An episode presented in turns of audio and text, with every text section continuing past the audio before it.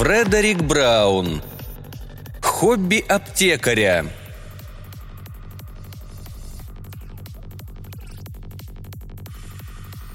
До меня дошли слухи. Негромко начал Сангстрём и осмотрелся. В маленькой аптеке не было никого, кроме хозяина, невысокого, простоватого на вид человека неопределенного возраста. Но Сангстрём все-таки еще понизил голос. «Говорят, что у вас имеется яд, который невозможно обнаружить в человеческом организме». Аптекарь кивнул. Он повесил у входа табличку «Закрыто» и указал гостю на внутреннюю дверь. «Я как раз собирался устроить небольшой перерыв», — сказал он. «Пойдемте выпьем по чашечке кофе». Сангстрём последовал за аптекарем в следующую комнату. На всех ее стенах оказались полки, уставленные склянками с медикаментами. Хозяин включил электрическую кофеварку и поставил ее на узкий стол, по обе стороны которого стояли кресла. «Ну вот», — проговорил он, когда оба уселись, — «теперь я готов вас слушать. Кого вы хотите убрать и по какой причине?» «Разве это так важно?» – спросил Сангстрём вместо ответа. «Я плачу вам...»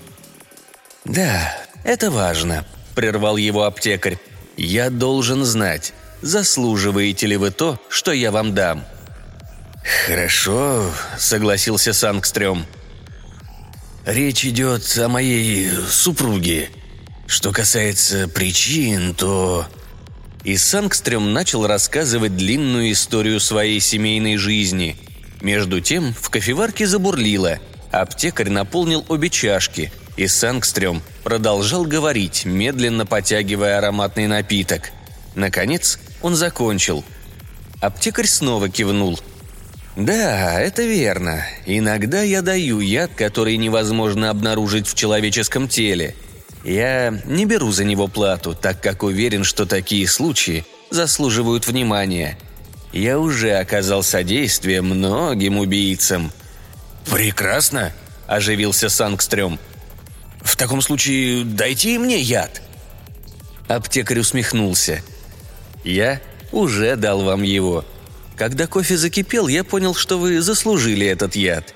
И, как я уже говорил, бесплатно – Однако противоядие, если вы его захотите получить, будет стоить денег. Сангстрём побледнел. Он предусматривал.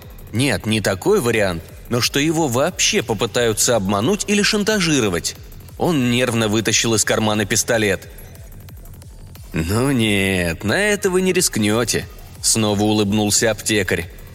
«Разве вы в состоянии сами найти здесь?» И он повел рукой вдоль полок. Среди сотен склянок нужное противоядие. Вы ведь можете взять и более сильный, быстродействующий яд.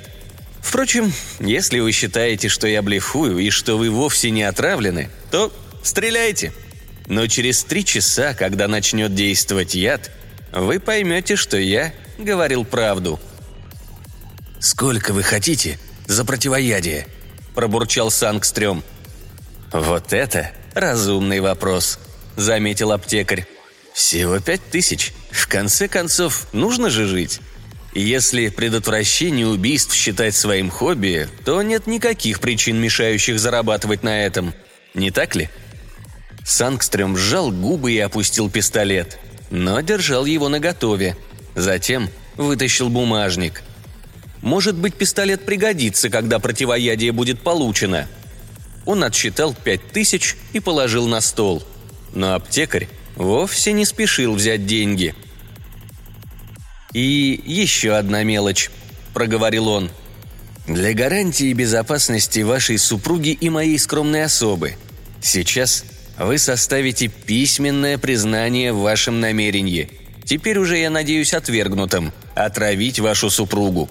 Затем вы соблаговолите подождать, пока я прогуляюсь до почтового ящика – и отправлю это признание своему приятелю в криминальную полицию.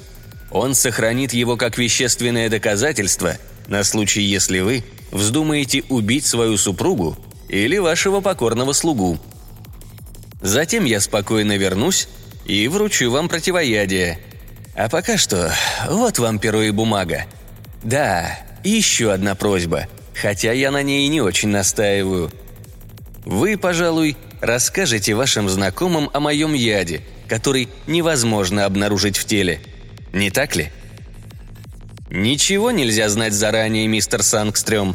Жизнь, которую вы таким образом спасете, может оказаться вашей жизнью, особенно если у вас есть враги.